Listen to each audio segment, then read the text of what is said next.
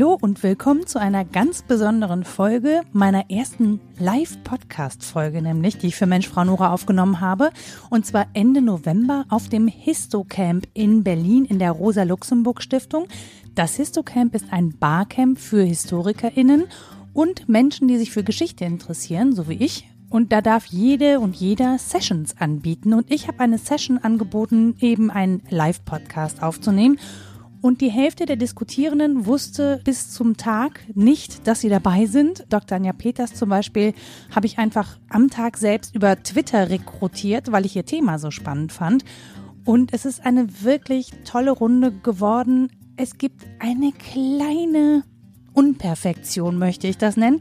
Die erste Frage einer der Teilnehmerinnen dieser Session habe ich nicht ordentlich aufs Mikrofon bekommen, einfach aus dem Grund, dass alle vier Mikrofone, die ich mit hatte, schon besetzt waren. Das heißt, da müsst ihr euch damit begnügen, dass der Ton leider nicht so gut ist. Ich paraphrasiere das ein bisschen. Danach aber hat die fantastische Sarah Hoshiari ihr Mikrofon gezückt. Die ist nämlich auch Podcasterin, hat blitzschnell reagiert und alle anderen Fragen aus dem Publikum aufgezeichnet, sodass ich sie reinschneiden konnte. Tausend Dank für diese Unterstützung. Das macht diesen Podcast ungleich hörenswerter, als er es sonst gewesen wäre. Und ansonsten wünsche ich euch einfach viel Spaß mit dieser Folge, denn es ist die vorerst letzte bevor ich eine kleine Winterpause mache. Das heißt, es wird Mitte Januar wieder eine neue Episode Mensch Frau Nora geben. Ich habe da schon Menschen im Auge oder im Ohr. Äh, mehr will ich dazu noch nicht verraten, aber es ist terminlich im Dezember einfach ein bisschen schwierig und vielleicht braucht ihr ja auch einfach einen Break über die Weihnachtstage. Von daher erstmal viel Spaß mit dieser Live-Podcast-Folge. Ich verspreche euch, es wird richtig interessant, auch wenn 40 Minuten am Ende wirklich kurz waren.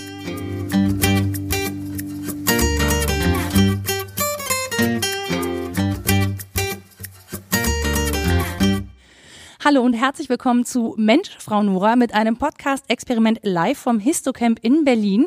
Und ich sitze hier mit drei Mitstreiterinnen, die ich mir sozusagen vor Ort einfach rangezogen habe. Die wussten vorher nichts von ihrem Glück, außer rechts neben mir Katharina Thoms, äh, die Ed Mediatoms auf Twitter und die viele vielleicht kennen vom Podcast Mensch Mutter. Äh, Katharina, was hat dich zum Histocamp bewogen? Ich bin ja eigentlich studierte Historikerin, inzwischen Journalistin und äh, mich zieht es immer wieder zu historischen Themen. Ich habe einen Dokumentarfilm gemacht, ich habe einen Podcast jetzt gemacht zu einem historischen Thema und insofern ähm, wollte ich hier schon immer mal hin und bin jetzt einfach hingefahren. Juna Großmann kennt vielleicht auch einige von ihrem Blog irgendwie jüdisch und vom Podcast Anti- und Semitisch. Also Juna ist auch Podcasterin. Ähm, was hat dich bewogen, zum Histocamp zu kommen? Ähm, du darfst dick auftragen. Die Frage ist ja eher, äh, was einen bewegt, nicht dahin zu kommen. Ich bin ein Urgestein. Ich bin vom, beim, seit dem ersten Tag dabei und es gibt eigentlich kein Jahr ohne Histocamp, außer das letzte. Es war schrecklich. Das stimmt, das ist mir auch aufgefallen. Links neben mir sitzt Dr. Anja Dr. Anja, was war dein Name? Wieso ich schon wieder? Peters. Peters. Ich dachte mich, denn ich kenne eine Anja Krieger und das hat sich gerade autocompleted und das war mir sicher nicht richtig. Dich habe ich rausgesucht, weil du heute Morgen äh, einen Tweet gemacht hast, in dem du gesagt hast, äh, wir müssen in der Pflegewissenschaft mehr über die Historie von Pflegewissenschaften oder von Pflege überhaupt sprechen. Ähm, was hat dich bewogen, zum Histocamp zu kommen und warum findest du, dass wir mehr äh, Pflegende mit ihrer eigenen Geschichte, also Berufsgeschichte, konfrontieren müssen? Na, erstens fand ich es einfach super praktisch, äh, dass das Histocamp tatsächlich in Berlin stattfindet und ich wohne nicht so sehr weit von hier äh, entfernt. Ähm, ansonsten bin ich natürlich Open History Mitglied also der Verein, der das Histocamp äh, organisiert und immer begeistert beim Histowichteln dabei. Und jetzt wollte ich all die vielen, vielen Menschen, mit denen ich auf Twitter in Kontakt stehe, endlich auch live und in Farbe sehen und mich mit denen austauschen. Deswegen bin ich hierher gekommen. Ähm, ich komme ja ursprünglich aus der Pflegewissenschaft und äh, einer meiner Schwerpunkte ist die historische Pflegeforschung. Der Grund, warum ich so großen Wert darauf lege, sowohl in der Lehre als auch in der Forschung, ist einfach, dass es darum geht, Narrative tatsächlich in Frage zu stellen, so der klassische Pflege als Frauenberuf, ist Pflege ein Frauenberuf? Mhm. Ähm, es geht darum natürlich auch äh, Pflegefachleute in Deutschland dazu zu ähm, äh, befähigen, ähm, das eigene Rollenverständnis zu entwickeln, äh, auch politisch Einflussnahme zu entwickeln. Da sind wir noch sehr weit hinterher. Dafür brauchen wir auch historisches äh, Grundwissen. Also es geht um Professionalisierung der Pflege.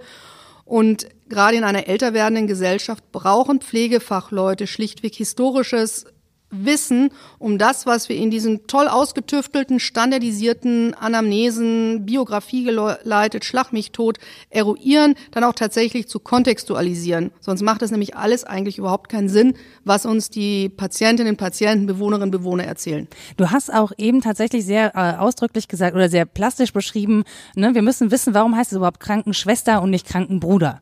Das fand ich ähm, einleuchtend, ehrlich gesagt, weil wir beschäftigen uns hier auch damit oder wollen in diesem Podcast Podcast darüber sprechen, wie machen wir denn eigentlich Geschichte von Frauen sichtbar? Was sind die Narrative? Ähm, du hast mich damit sozusagen auf eine völlig neue Spur gebracht, die ich überhaupt nicht so auf dem Schirm hatte, weil in der Regel ist es ja so, dass Frauen nicht besonders sichtbar sind als aktive Teile, bis auf wenige Ausnahmen. Ne? Wir sitzen hier in der Rosa-Luxemburg-Stiftung. Ich glaube, jeder weiß, wer Rosa Luxemburg ist, aber die ist ja nicht nur die, nicht die einzige historische Figur, die weiblich gelesen ist, die irgendwie Bedeutung und Einfluss hatte. Wir kennen halt nur nicht so viele und auch äh, viele historische oder viel historische Literatur wird halt von Männern verfasst oder ist von Männern verfasst worden. Das ändert sich ja auch gerade. Aber als du gesagt hast, warum heißt es eigentlich Krankenschwester, nicht Krankenbruder, habe ich gedacht, stimmt. Also an dem Punkt ist irgendwie, wäre es ja vielleicht auch gut, ein männliches Narrativ in der Geschichte zu haben. Also nicht nur den Mann als Arzt, als Heiler, sondern vielleicht eben auch als Pflegekraft. Zumal ja äh, zwar dieses Bild da ist, die Pflege, also die professionelle Pflege als Frauenberuf, aber es werden ja deswegen Frauen nicht sichtbarer in der Geschichte der äh, medizinischen Berufe. Wenn es um die Biografien geht, also wir kennen alle die Heldengeschichtsschreibung in der Medizingeschichte, äh, es sind die großen Ärzte. Mhm. Äh, aber dass Barnard seine Herztransplantation nur durchführen konnte, weil er wirklich sehr gute Pflegefachleute an seiner Seite hatte, die danach dafür gesorgt haben, dass die dann zumindest ein paar Tage überlebt haben, äh, spielt keine Rolle. Äh, das heißt, Frauen, es, es ist zwar dieses, das sind alles Frauen, es gibt unglaublich viele Bilder. Ähm, ich sammle ja auch historische äh, Postkarten zur Pflege, also man sieht unglaublich viele Bilder von diesen Engeln in strahlendem Weiß über den Schlachtfeldern des Ersten Weltkrieges. Aber es gibt keine Namen dazu. Mhm. Äh, während es in den, bei den, bei den Ärzten, das sind ja größtenteils dann Ärzte, eben eine, also ganze Galerien mhm. äh, gibt. Und das äußert sich ja zum Beispiel auch darin, dass es natürlich die entsprechenden Institute, Lehrstühle und so weiter Preise es gibt einen Nobelpreis für Medizin, es gibt keinen für Pflege, äh, gibt und die werden aber eben fast ausschließlich an Männer ähm, verliehen. Das heißt, dieses, dieses Narrativ der weiblichen Pflege führt im Grunde nicht dazu, dass Frauen tatsächlich sichtbarer als Individuen, als handlungsmächtige, als wirkmächtige äh, Personen im Gesundheitswesen sichtbar werden. Katharina, genau. Ich habe ganz kurz eine Frage ja. dazu, weil das ist interessant. Ist es eigentlich in Kriegszeiten anders in der Geschichte? Werden die anders betrachtet als in Nicht-Kriegszeiten? Weil mir ist auch ähm, in den Sinn gekommen, dass natürlich auf den Schlachtfeldern die Pflegekraft im Lazarett natürlich essentiell ist. Die waren, die waren richtig, die waren richtig tough. Ähm, das äh, wird in den in anderen Ländern ein bisschen auch anders dargestellt in den letzten Jahren. Also Christine Hallett, die ihr Buch geschrieben hat über die Pflegenden im Ersten Weltkrieg, die hat es Wield Warriors genannt, also verschleierte Kriegerinnen, was ich irgendwie schon einen ziemlich äh, coolen äh, Ansatz fand. Und du hast, ne, wir haben in Großbritannien natürlich auch so ein paar große Heldinnen, Edith Cavell, also die, die große Figur, deswegen, weil sie vor allem, weil, weil sie von den Deutschen hingerichtet wurde als Spionin, hieß es immer nein, sie wurde nur hingerichtet, weil sie äh, Soldaten geholfen hat zu, zu entkommen aus dem besetzten Belgien. Inzwischen hat MI5 zugegeben, sie war tatsächlich Spionin. Äh, die, finde ich klasse, so eine richtige Badass-Nurse. äh, äh, Hashtag Badass-Nurse, dürft ihr gerne übrigens, grad, übrigens auch noch eine grandiose, äh, also Pflegefachfrau im Übrigen. Ähm, natürlich äh, auch noch andere Figuren, wo dieses Narrativ drum gestrickt wird. Da tun wir uns in Deutschland natürlich ein klein bisschen schwerer. Passiert, wenn man zwei Weltkriege mit anzettelt oder ganz anzettelt und dann verliert. Ähm, das macht es schwieriger, äh, dann so Heldengeschichtsschreibung zu entwickeln. Und äh, Täterinnenforschung ist ja auch ein relativ neues mhm. Metier. Äh, das heißt, da haben wir auch noch nicht so sehr viele äh, Geschichten zu, die dann auch Anknüpfungspunkte bieten, bis halt so, so diese Paar, die verurteilt wurden. Äh, so ganz wenige Krankenschwestern so in den KZs. Und das waren dann so diese paar Bösen, auf die man alles abwälzen konnte. Und letztendlich versch verschwindet die Pflege gerade in Deutschland noch weiter in dieser, dieser amorphen Masse. Entweder dieses Heer, wie gesagt, weißer Engel, mhm. äh, ziemlich gesichtslos, oder diese durchgeknallten Psychopathinnen, diese Paar, die da Böses getan haben. Katharina, du hast ja einen Podcast gemacht über deine Mutter. So, und über deine Mutter, die in der DDR groß geworden ist. Und du, äh, du leitest ein in deinen Podcast, in dem du sagst, naja, die hatte ein ganz normales Leben. Also es das heißt ja auch ein, ne, ein, ein halbes Leben in der DDR. Die hatte ein ganz normales Leben. Das war eine ganz normale Frau. Bis dir aufgefallen ist, so normal war das alles gar nicht. Ähm, und ich finde, das zeigt ähm, extrem viel Geschichte, ohne dass es als Geschichtspodcast an sich daherkommt. Es ist halt verortet in einem historischen Kontext. Ähm, wann und wie ist dir klar geworden, für alle, die deinen Podcast noch nicht kennen und nicht gehört haben, dass die Geschichte deiner Mutter erzählenswert ist und warum ist sie erzählenswert? Ich habe gedacht, dass sie erzählenswert ist, weil ähm, sie äh, jetzt keine total außergewöhnliche Biografie hatte, aber im Vergleich zu Müttern, ähm, die ich in meiner Generation kenne, im, in Westdeutschland, also die meiner Mutter ähneln, ähm, war sie eine sehr emanzipierte Frau, obwohl sie selber gar nicht das so, glaube ich, von sich behaupten würde. Sie hatte halt viele Möglichkeiten als Frau, also das Scheidungsrecht war anders, sie war, hat immer gearbeitet, war dadurch finanziell immer unabhängig und konnte eben auch alleine leben. Es war für sie kein Problem, alleinerziehend zu sein ähm, und solche Dinge. Und damit bin ich aufgewachsen aufgewachsen als Selbstverständlichkeit und ähm, das ist in ähm, Baden-Württemberg, wo ich jetzt lebe, eben oft nicht der Fall bei allen meinen damals Kommilitonen, heute Freunden, Freundinnen. Da waren die Mütter oft dann zu Hause ab dem Zeitpunkt, wo sie ihr Kind gekriegt haben. Und ähm, meine Mutter ist äh, quasi, äh, ja, äh, hat sich emanzipiert, ohne es selbst tun zu müssen. Mhm. So. Und das war so ein bisschen mein Beweggrund zu sagen, okay, hier sind zwei deutsche Geschichten, die sind nicht gleich, auch wenn wir äh, oft im Unterricht, auch an der Uni, hab, ich habe selber Geschichte studiert ja, ähm, das gar nicht so groß beleuchten. Ähm, es wird immer so angenommen, okay, die deutsche Geschichte, es ist die deutsche Geschichte, aber es ist eben, eigentlich sind es zwei deutsche Geschichten und es geht eben bis in die Alltagsgeschichte hinein. Und da hatte ich das Gefühl, es ist irgendwie Zeit, das nochmal, das überhaupt zu erzählen und zwar auf eine leicht zugängliche Art, sagen wir es mal so. Und wenn wir über DDR-Geschichte erfahren, dann sind ja da auch vor allen Dingen Männer die handelnden Personen, ne? wenn es um ja, also ich meine, in der, in der Politik waren es ja tatsächlich auch die Männer, die handelnden Personen. Also ähm, Margot Honecker ist sozusagen die ähm, einzige Frau, die raussticht. Früher gab es noch Hilde Benjamin, aber da war das dann auch schon vorbei, wenn wir eben auch so gucken auf Politikgeschichte. Aber natürlich ist es viel mehr und ähm, wenn du Alltagsgeschichte erzählst, dann ist es ein extrem relevantes Kapitel. Definitiv, finde ich auch. Und es ist das erste Mal, dass ich sozusagen DDR-Geschichte aus dem Blickwinkel einer alleinerziehenden Frau gehört habe. Und ähm, ich habe ja auch mit ähm, Gudrun Täter gesprochen, die ist Matheprofessorin, gerade am KIT in Karlsruhe und die hat eben auch ein, die ist auch in der DDR, hat sie studiert und ist da auch, ähm, hat ihren Doktortitel, glaube ich, gemacht. Die beschäftigt sich eben mit Mathe, mit Modellen, hat programmiert. Und auch sie erzählt, in dem Moment, als sie dann sozusagen nach Westdeutschland gekommen ist, ähm, wird sie hier mit einem ganz anderen Frauenbild konfrontiert. Und, dies, und über dieses Frauenbild tauschen wir uns nicht aus. Und das betrifft uns zum Beispiel gerade auch, wenn wir zum Beispiel in Paragraphen 219a sprechen und über Abtreibung Abtreibungsgesetze. Auch da ist sozusagen das, was in der DDR-Gesetzgebung war, was wir dann aufgegeben haben, ist es nicht darüber diskutiert worden, weil man das einfach gesagt hat, naja, das, das war in diesem, in dieser sozialistischen Diktatur, das wollen wir hier nicht, das äh, alles, was da war, genau, Juna meldet sich gerade, bitte. Ähm, das Problem ist, wir haben es nicht aufgegeben. Es war einfach ein Spielball in den Verhandlungen, weil dann der sogenannte Schwulenparagraph wenigstens wegfiel in Westdeutschland, den es in der DDR auch nicht gab. Und mhm. das war einfach ein Verhandlungsmaß. Und da hat man gesagt, okay, das ist jetzt erstmal wichtiger. Aber andererseits, es ist jetzt 30 Jahre später. Also ich glaube, niemand, der damals am Verhandlungstisch dachte, dass wir heute immer noch über Abtreibungsparagraphen reden müssen. Mhm. Ja, definitiv. Aber auch da ist ja sozusagen, also Frauengeschichte unter den Tisch gefallen ja. im Prinzip. Klar. Juna, du arbeitest an einem Museum. Ganz anders. genau. Ähm, wie ist es denn bei euch? Also wie ist, es, wie ist denn da weibliche Geschichte repräsentiert? Wie geht ihr mit Geschichten von Frauen um?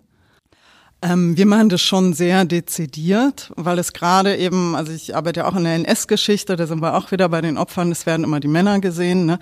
Also wir haben quasi schon gegendert, bevor das Thema war, weil wir einfach bewusst die Frauen sichtbar machen wollten. Also es gab immer die und die. Und es mhm. wird wirklich ganz, ganz konzentriert gemacht. Das fällt heute nicht mehr so sehr auf, aber damals an den Anfängen ist das schon sehr aufgefallen. Und ähm, dann spielt es vielleicht ja auch eine Rolle mit rein, dass wir hauptsächlich Frauen sind im Team. Was mhm. jetzt auch eher ungewöhnlich ist. Gerade im Gedenkstättenbereich auch Leiterinnen, wenn man mal so durchzieht. Es gibt nicht so viele und meistens ist dann so, bestes Beispiel Ravensbrück, naja gut, das war ein Frauen-KZ, da kann man eine Frau hinsetzen. Aber also man muss es leider so zynisch sehen. Ähm, also es wird sich ja in Berlin was tun. Die Topografie wird eine Direktorin jetzt bekommen. Ähm, mal sehen, ob sich dann auch was in der Erzählung ändert. Aber es ist immer noch natürlich unterrepräsentiert. Ne? Und man muss es sagen. Und nicht nur die Frauengeschichten, auch die Kindergeschichten. Ja. Das spielt auch mit rein. Die werden auch nicht gesehen. Die sind dann, die laufen nebenbei und es scheint fast, dass da gar keine Folgen sind. Aber natürlich sind ja da die Folgen. Aber es bisschen passiert ja da jetzt zumindest in der Kriegskinderdebatte und so weiter, dass da ein bisschen mehr hingeguckt wird.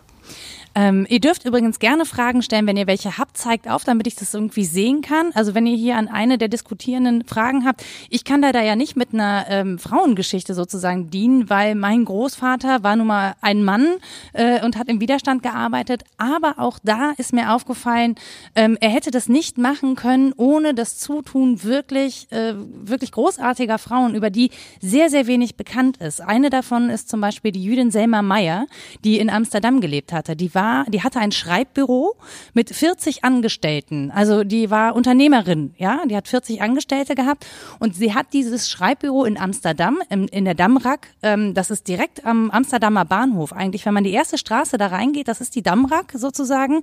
Und auf der rechten Seite, da sind jetzt gerade überall so Fressbuden. Es gibt kein Schild, das an sie erinnert, aber genau da war dieses, in diesem Gebäude, ähm, war dieses Schreibbüro. Und das Schreibbüro hat sie meinem Großvater und seinen Mitstreitern zur Verfügung gestellt gestellt, damit sie dort ihre Redaktion aufbauen können. Sie hat all ihre Schreibkräfte eingesetzt, die auch vor allen Dingen Frauen waren oder alleinstehende Frauen oder Frauen, die alleingelassen wurden mit Kindern. Das heißt, sie hat für Arbeitsplätze mhm. gesorgt, für Frauen, die sonst kein Einkommen haben konnten, auch in Holland nicht oder in den Niederlanden.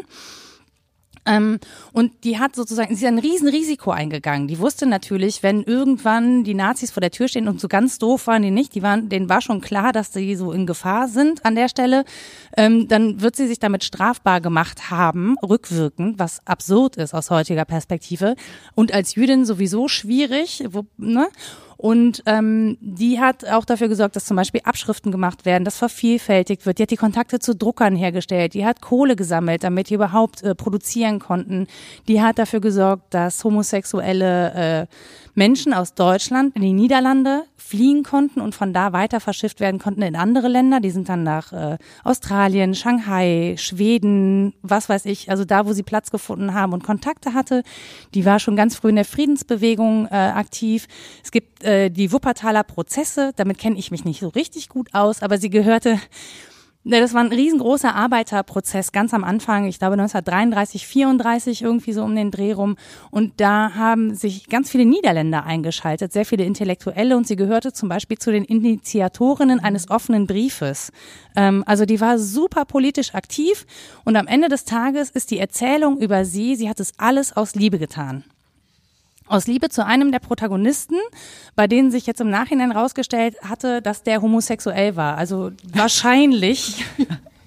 Genau, wahrscheinlich ist das eine Schutzbehauptung gewesen, was man sich gut vorstellen kann, damit das Ausmaß ihrer politischen Aktivität eben nicht so in den Vordergrund geraten wird. Aber weil man ihre Geschichte nur aus diesen Akten kennt, hat man diesen Einsatz, sie sagt es wirklich genau, glaube ich, einmal, ähm, hat man den sozusagen nach vorne gestellt und gesagt, sie hat es aus Liebe getan. Und soweit ich das bis jetzt recherchiert hatte, war sie selbst homosexuell, hat mit einer Frau zusammengelebt und mit einer Frau auch dieses Unternehmen gegründet. Und das sind Geschichten, die zum Beispiel auch nicht erzählt worden sind, weil wir diesen Paragraphen 175 hatten, weil wir diese Geschichten nicht erzählen konnten, weil das war bar und strafbar obendrein. So. Ähm, auch da finde ich sehr spannend zu sehen, wie die Geschichte von Frauen, die Geld, Energie, Zeit investiert haben, so marginalisiert werden durch ein, naja, sie hat's halt aus Liebe getan, meine Güte, da kann man schon mal so ein Risiko eingehen. Das ist, das spricht ihr natürlich jedes, jeden politischen Verstand und jede politische Aktion ab. Und das lässt sich eben aus ihrer Biografie und aus dem bisschen, was ich über sie habe, belegen, dass das nicht passiert ist, weil sie sich verknallt hat, sondern dass es schon eigener Wunsch und Wille war, sich da aktiv zu engagieren, weit bevor sie mit diesem Mann, in den sie angeblich verliebt gewesen sein soll, das weiß man nicht so richtig, ähm, genau, mit dem sie zusammenkam. Äh, das fand ich total spannend bei der Recherche und auch die Frau, die meinem Großvater geholfen hat, als Sekretärin, hatte einen durchaus sehr eigenen Willen. Das ergibt sich aus den Gesprächen mit meinem Vater, der 1931 geboren ist und der so Sachen sagt wie, nee, die Toast konnte man nicht lieb haben. Das muss wohl eine sehr sehr taffe Frau gewesen sein, die ihn sehr beeindruckt hat als kleinen Jungen ähm, und die sehr viel ausprobiert hat. So beschreibt er sie. Und die klingt für mich nicht wie jemand, der einfach nur, naja, ich habe mich da einen Typen verliebt und jetzt mache ich für den die politische Schreibarbeit. Klingt für mich nicht nach der richtigen Geschichte dahinter. ähm, schon Fragen? Ich gucke mich um. Nein. Ähm, Findest du, Anja, das ungewöhnlich, dich mit weiblicher Geschichte zu beschäftigen? Oder also wie ist dein Angang? Also man, man redet ja so ein bisschen gegen Windmühlen. Wir versuchen das ja irgendwie so ähm, stärker in die Öffentlichkeit zu holen. Äh, wie gelingt dir das oder wie versuchst du darauf aufmerksam zu machen, äh, dass wir diese Geschichten erzählen müssen und dass wir auch zum Beispiel am Narrativ was ändern müssen oder dass die überhaupt ein Gesicht kriegen? Du sagst ja, die sind häufig so gesichtslos. Ähm, ich stelle böse ist, Fragen. Es ist ein weites Feld, Luise. Äh,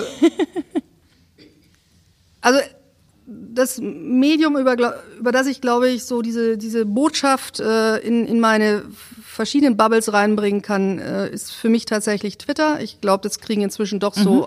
einige mit, was ich äh, treibe. Ähm, ansonsten ist es tatsächlich äh, ein, ein, ein stetes Bohren sehr dicker Bretter. Wir hatten äh, ja gerade die, die, den, den Slot hier auf, auf dem Histocamp, wofür brauchen wir das? Ähm, das ist eine Frage, die stellen mir nicht nur Studierende. Mhm. Ähm, übrigens, weil wir halt in der Pflege sind, überwiegend äh, Studentinnen, mhm. weil es halt dann weniger Studenten äh, in den Gruppen sind äh, sondern es stellen mir tatsächlich auch Kolleginnen und Kollegen. Mhm. Äh, ich bin ja auch aktiv in der Sektion Historische Pflegeforschung in der Deutschen Gesellschaft für Pflegewissenschaft. Die twittert übrigens auch unter äh, Pflegehistorie. Ähm, ich kann mich nicht ganz des Eindrucks erwehrens in der, in der Muttergesellschaft, dass wir so ein bisschen die Sektion für Märchen erzählen und Gedöns sind. Hier wird genickt im Publikum heftig. aber, äh, ich will noch mal ganz kurz jetzt reinfragen, weil ich meine, mein Studium liegt auch schon ein bisschen länger zurück. Hier sitzen viele, die glaube ich noch studieren oder die äh, auch an Unis arbeiten dieses Feld, dass man ähm, mehr auf ähm, auch die Geschichte der Frauen guckt, jenseits des klassischen po Männer machen Politik, das ist ja nicht neu. Also ich meine, das war ja vor 20, 30 Jahren, war das ja schon hot. Äh, sind wir da immer noch nicht weiter, dass das immer noch ein Bemühen ist, ein irgendwie, hui, ähm, da dürfen irgendwie die Frauen jetzt auch mal irgendwie was machen, aber das ist dann so, so ein Randphänomen? Da wird sich gemeldet.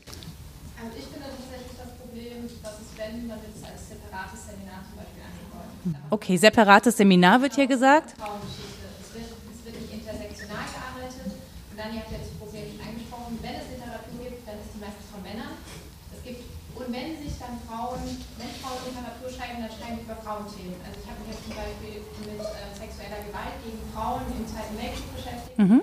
Die meiste Literatur davon kommt von Frauen, weil sich wohl mhm. Frauen mit Frauenthemen beschäftigen. Und ich habe auch so ein bisschen das Gefühl, man wird da auch so in die Richtung gedrängt. So, naja, du bist ja eine Frau, dann beschäftige dich mal mit Vergleichung. Okay, um, um das mir für alle, weil das hier auf den Mikrofonen nicht gut ankommt. Also es geht halt darum, dass äh, wenn, wenn Frauengeschichte, dann sollen sich Frauen bitte mit Frauengeschichte beschäftigen. Das heißt, Männer haben das entweder nicht auf dem Schirm oder ihnen wird es nicht zugetraut. Du hast gesagt, es geht zum Beispiel um äh, Vergewaltigung von Frauen oder Gewalt an Frauen im Zweiten Weltkrieg. Das ist ein Thema, das so ausgelagert wird. In den Seminaren wird es ausgelagert als Frauengeschichte und eben nicht intersektional unterrichtet. Ähm, und das existiert im Prinzip bis heute. Also das im Prinzip als Antwort auf deine. Das ist, das finde ich erschütternd, ehrlich gesagt, weil so war es schon zu meiner Studienzeit, ähm, dass es einfach so was, so ein besonderes extra Thema war. Ähm, wir haben hier noch ein Mikrofon, das müsste ich dann reinschneiden, aber es wäre super. Nimm es gerne mit auf, ja, sehr schön. Wenn du hingehst, genau, dann würde ich das einfach mit reinschneiden. Wir hatten nämlich hier noch eine Meldung. Das wäre dann die erste Meldung, die von einem spontanen externen Mikrofon kommt. Fantastisch, wie das hier läuft. Ähm, ich würde dir, meiner Vorrednerin zustimmen und würde aber auch sagen, dass es noch ein strukturelles Problem ist. Und zwar, dass man, dass es vielleicht in Semin, auf Seminarebene noch viele Hausarbeiten gibt, die zu solchen Themen geschrieben werden. Ähm, verlangt aber meistens eine Dozentin. Wenn wir dann höher gehen in die Professuren, wird es da ähm, meiner Erfahrung nach zumindest in der Geschichtswissenschaft auch schon wesentlich weniger mhm. ähm, im Frauenanteil. Und in dann sagen wir großen Überblicksvorlesungen, die von meistens Männern gehalten werden, kommt es dann auch schon wieder nicht mehr vor. Also okay, das also, ist auch ein Problem. Ja, als strukturelles Problem, dass eben vor allen Dingen Männer äh, dann in den höheren Positionen an Universitäten arbeiten. Ähm, während gerade das Mikrofon rumläuft, Anja, du hattest dich auch noch dazu gemeldet. Also jetzt speziell in, in meinem Beritt ist einfach das Problem, dass ich in aller Regel sehr, sehr wenig Zeit äh, bekomme, um überhaupt äh, Pflegegeschichte und historische Pflegeforschung äh, durchzunehmen. Und wir sind noch gar nicht bei Methodenkompetenzen was, was heißt, Wie viel Zeit hast du in der Regel? Ich hatte jetzt, ich habe dieses Jahr gelehrt in einer Weiterbildung psychiatrische Pflege. Mhm. Das äh, ist in anderen Ländern ist das was auf Masterniveau. Ähm, hier sind es Weiterbildungen, da waren es vier Stunden. Oh.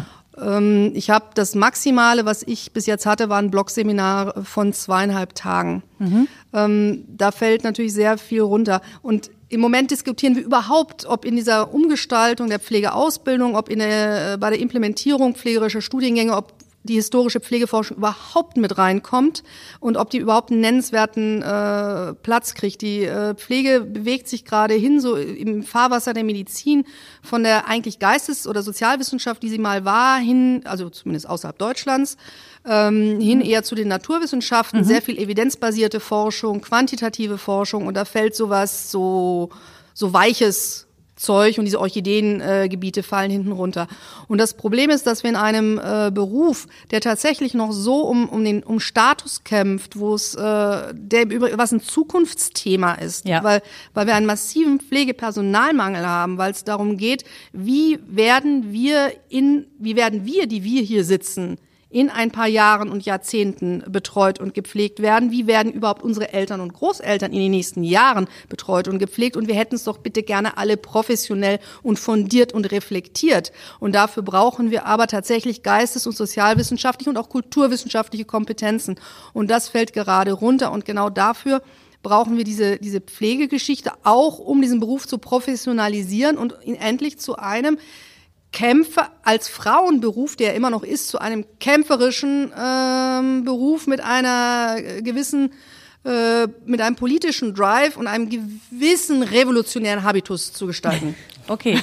Juna, du hast dich auch noch gemeldet gerade. Ja, also weil wir von der Uni gesprochen haben, dann auch nochmal der Einwurf aus der Museumswelt. Also das ist ja auch nicht viel anders. Wenn man dann eine Ausstellung beantragt, hat man vielleicht Chancen, wenn man ein reines Frauenthema macht, immer noch. Ich hatte so ein Thema, da müssen wir uns unbedingt unterhalten. Ich habe mal eine Ausstellung gemacht zu äh, Medizinerinnen in der Roten Armee. Das war dann sehr, sehr wunderbar. Zwei Wochen vor der Eröffnung hat dann der erste Ort, wo sie gezeigt werden sollte, gesagt, ach nee, wir machen dann doch weniger Medizin und mehr Panzerfahrerinnen. ähm, es war etwas betrüblich. Nichtsdestotrotz äh, großartiges Thema, gerade in der ehemaligen Sowjetunion. Unfassbar spannend, auch die Entstehung des Roten Kreuzes da, nämlich Frauen, nur Frauen. Da gibt es übrigens die richtig coolen Postkarten aus der sowjetischen Armee ja, und mit den ganzen Denkmäler gibt es. Es gibt Denkmäler, also das können wir uns hier gar nicht vorstellen einzigen Krankenschwester mit Gewehren. Ja, genau, genau. Und Hunden. Und Hunden, und Hunden. ganz wichtig. Aber nichtsdestotrotz, also es ist auch dort immer noch so. Wenn ich daran denke, wir haben, glaube ich, gerade, oder es war zumindest gerade hier in der Alten Nationalgalerie eine Ausstellung zu den Käufen, die man halt von Künstlerinnen also ehrlich gesagt, ich hätte es nicht gezeigt, weil es noch immer so beschämend ist, äh, wie wenig das ist. Aber es ist einfach auch im Kunstbereich, es ist nirgendwo selbstverständlich. Wir müssen immer noch da drüber reden und wir haben, glaube ich, beide eine ähnliche Geschichte. Ich bin äh, in meinem Alter ähm, immer noch nachhaltig erschüttert, über was wir heute hier diskutieren, was für mich äh, schon als Kind völlig selbstverständlich war und was einfach dann irgendwann weggefallen ist. Wir haben noch eine Publikumsfrage. Das Mikrofon ist da.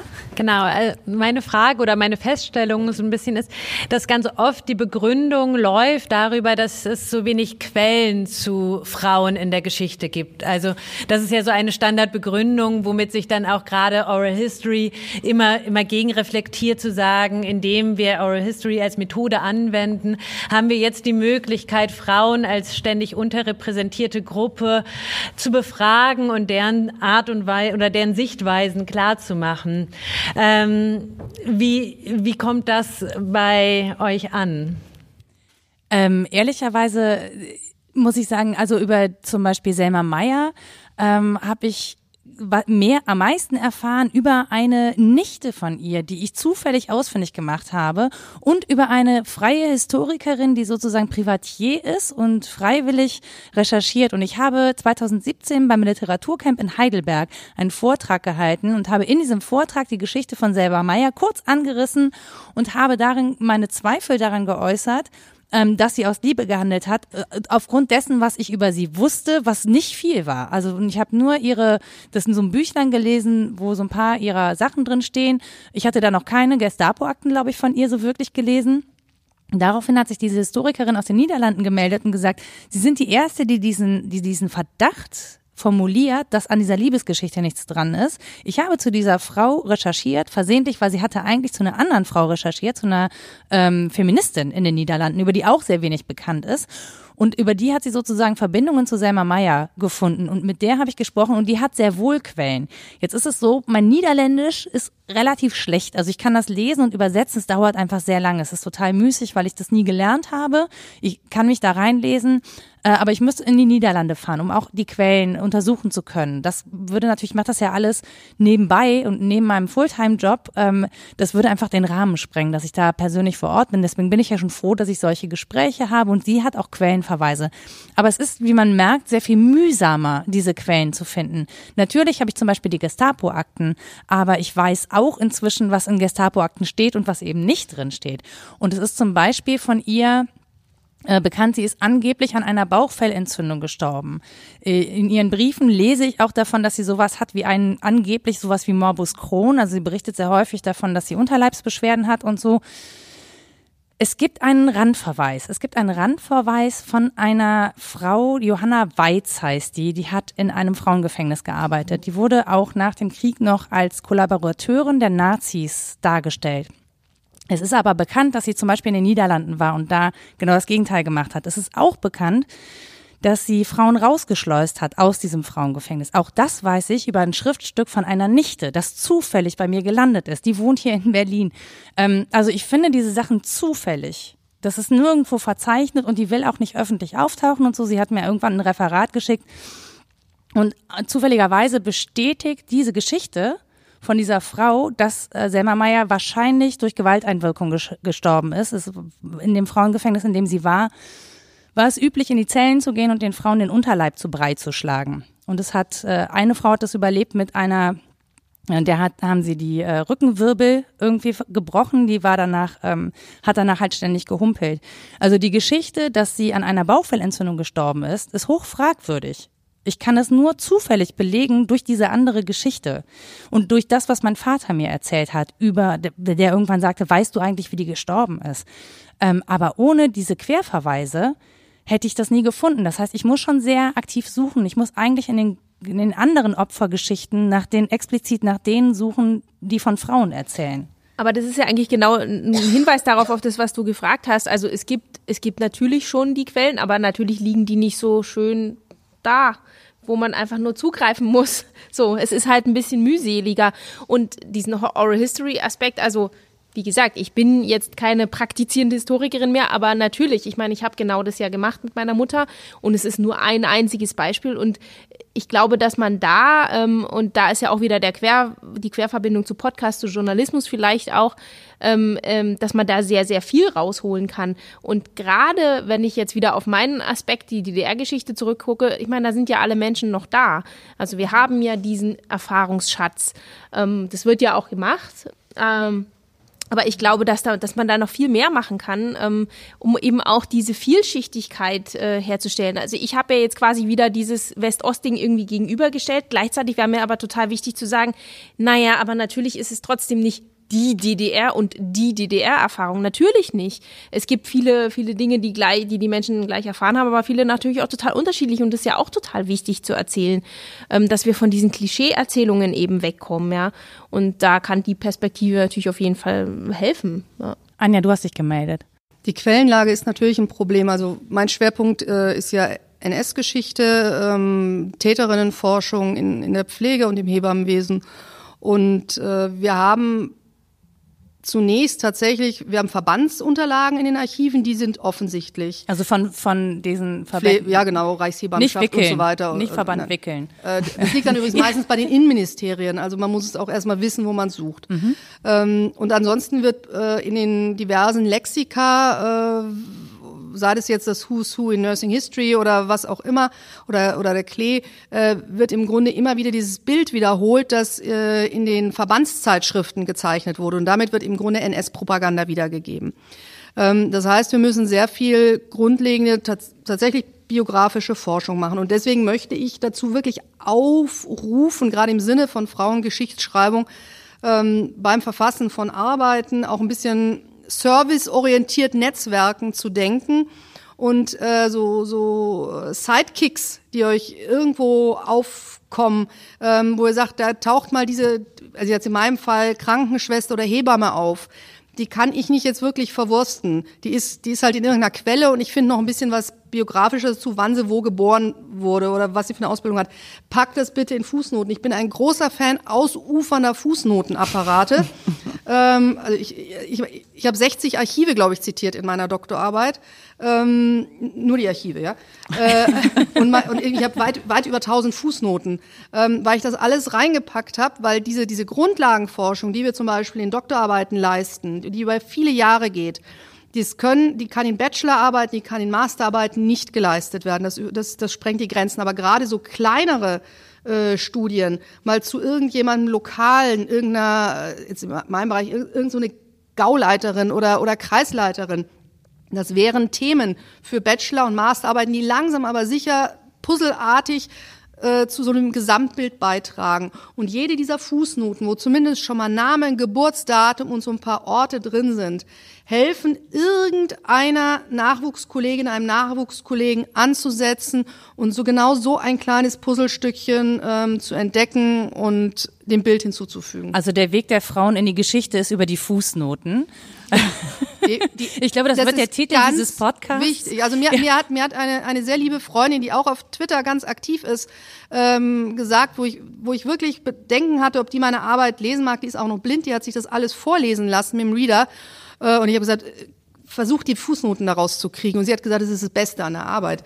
Also wirklich, schreibt Fußnoten, weil genau das ist bei allem, was ihr rausfindet über Frauengeschichte in den Archiven, ähm, macht das sichtbar, schreibt es auf und dokumentiert, wo es ist. Weil sonst muss die nächste oder der nächste wieder anfangen, ganz von vorne zu suchen und hat keine Ahnung, wo es liegt. Einmal Juna und dann brauchen wir, glaube ich, nochmal das Mikrofon. Also absolute Unterstützung. Das Problem ist ja, was nicht da ist, muss ja nicht wegbleiben.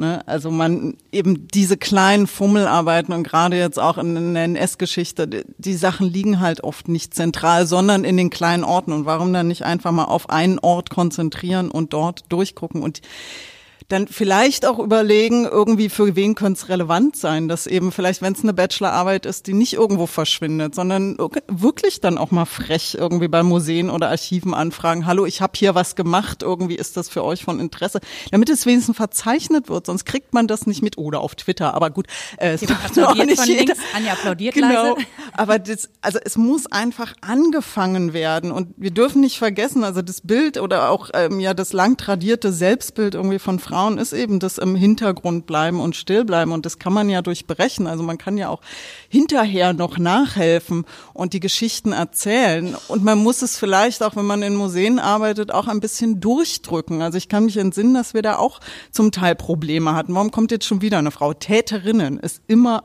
immer noch ein Problem, mhm. weil immer noch dieses Bild, ach na ja, die war ja eigentlich und das war ja eine Frau. Also man muss immer noch darüber diskutieren. Das ist eigentlich unfassbar. Oder eben dann Geschichten, die äh, vielleicht nicht für jeden so angenehm sind wie Zwangsabtreibung oder sowas. Also sowas darzustellen, ähm, gefällt auch nicht jedem, aber man muss es durchbringen, weil das alles eine Rolle spielte. Und gerade auch bei, bei vielen Opfergruppen waren eben die Frauen auch eine ganz, ganz große Gruppe und die werden mhm. einfach nicht gesehen. Und es hat Folgen gehabt bis heute. Und ähm, also die einfach sichtbar machen, diese ganz unscheinbaren ähm, Geschichten und Personen, die einfach Unglaubliches geleistet haben in ihrem Leben. Ich glaube, das ist noch eine Riesenaufgabe. Wir haben noch eine Frage da hinten. Ähm, ja, ich sitze ähm, gerade an meiner Masterarbeit ähm, zum Thema Sportärztinnen und Frauensport und hangel mich ab und an auch an Fußnoten äh, hin und her. Und da habe ich dann in einer Dissertation aus den 90ern einen Hinweis auf ein Archiv bekommen, auch ein Frauenarchiv, das in, sich in Köln befindet. Mhm. Es gibt es nicht mehr. Ich suche wie verzweifelt nach diesem Archiv. Jetzt ist in Köln natürlich auch noch dieser Sonderfall. Vielleicht ist es irgendwann ins Stadtarchiv gegangen. Keine Ahnung. Und ich habe auch schon mehrere Archive, feministische Archive angeschrieben und es ist verloren. Und das ist halt total schade, weil es auch essentiell für meine Masterarbeit sein könnte. Und das ist halt leider auch oft das Problem, dass es dann halt einfach über 20, 30 Jahre dieses Thema nicht mehr aufgekommen ist und dann geht dieses Wissen verloren. Und äh, was macht man dann? Also Aufruf, Nora. Ja, ein Aufruf zum einen, also zum, ich glaube, dass Twitter ein gutes wie heißt Netzwerk es? ist. Oder wie hieß das? Ähm, oh, das war ein Archiv vom Bund Deutscher Ärztinnen. Ähm, und diesen Bund gibt es heute auch noch. Uh, unter einem anderen Namen, aber auch die wissen nicht, wo das ist. Die haben mich ans Helene Lange Archiv verwiesen. Die haben nicht den Bestand, den ich brauche, sondern die fangen erst in den 50ern an. Ich brauche den aber aus den 20ern. Das ist so. Aus der Deutschen Sporthochschule ist es auch nicht rauszukriegen? Die, das Archiv fängt ja auch erst in den 40ern an das ist dann auch so, wo ist es? Also ja, ich, meine Überlegung wäre jetzt gewesen, die Autorin vielleicht ausfindig zu machen und zu fragen. Aber es ist manchmal auch wirklich, wirklich schwierig, da in der Frauengeschichte dann Erfolg zu haben. Definitiv. So, wir haben jetzt noch eine, eine Minute. Ähm, ich, Katharina möchte unbedingt. Ganz kurz noch, nur äh, um es nochmal auf eine, auf eine Ebene drüber zu kriegen, weil ich jetzt auf mehrmals auf Vorträgen mitbekommen habe, wie wenig Zeit oft für DDR-Geschichte auch im Unterricht ähm, äh, verwendet wird. Ich selber hatte das auch selber nicht im Unterricht. Und was dabei rauskommt, ist, dass die Geschichte ist die westdeutsche Geschichte. Die Geschichte ist die 68erin, lila Latzhosen, äh, die Frauen äh, mussten die Erlaubnis vom Mann haben, um arbeiten zu gehen, bis ich irgendwann gemerkt habe, ja, ist aber bei mir alles gar nicht so gewesen. Meine Mutter brauchte das alles nicht, weil, oh ja, stimmt, da ist ja noch eine ganz andere Geschichte. Und dafür plädiere ich total, also sollte jemand ins Lehramt gehen, wenigstens das so ein bisschen mitzutransportieren, weil es ein völlig verschräges Geschichtsbild gibt. Es wird alles überlagert von der westdeutschen Geschichte und ähm, das ist einfach nicht richtig. So, an der Stelle, ich äh, habe schon das Zeichen bekommen, dass wir jetzt wirklich final Schluss machen müssen.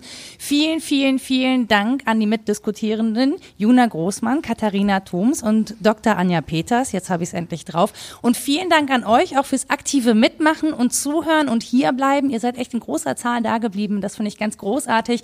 Wer das hier hören möchte, ich würde das zusammenschneiden und auf mensch-frau-nora.de online stellen.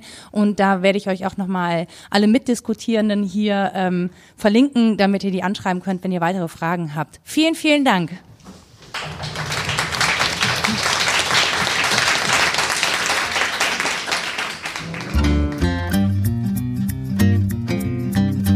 Das war Mensch, Frau Nora live vom Histocamp in Berlin.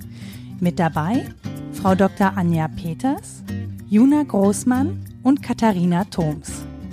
Musik Anja Arnold. Wenn ihr noch Fragen oder Anmerkungen zu dieser Podcast-Episode habt, dann folgt mir doch einfach auf Twitter unter @fraunora oder lasst mir einen Kommentar da. Ihr findet diesen Podcast auf mensch-frau-nora.de, bei Apple Podcasts, bei Spotify und überall da, wo ihr sonst so eure Podcasts runterladet.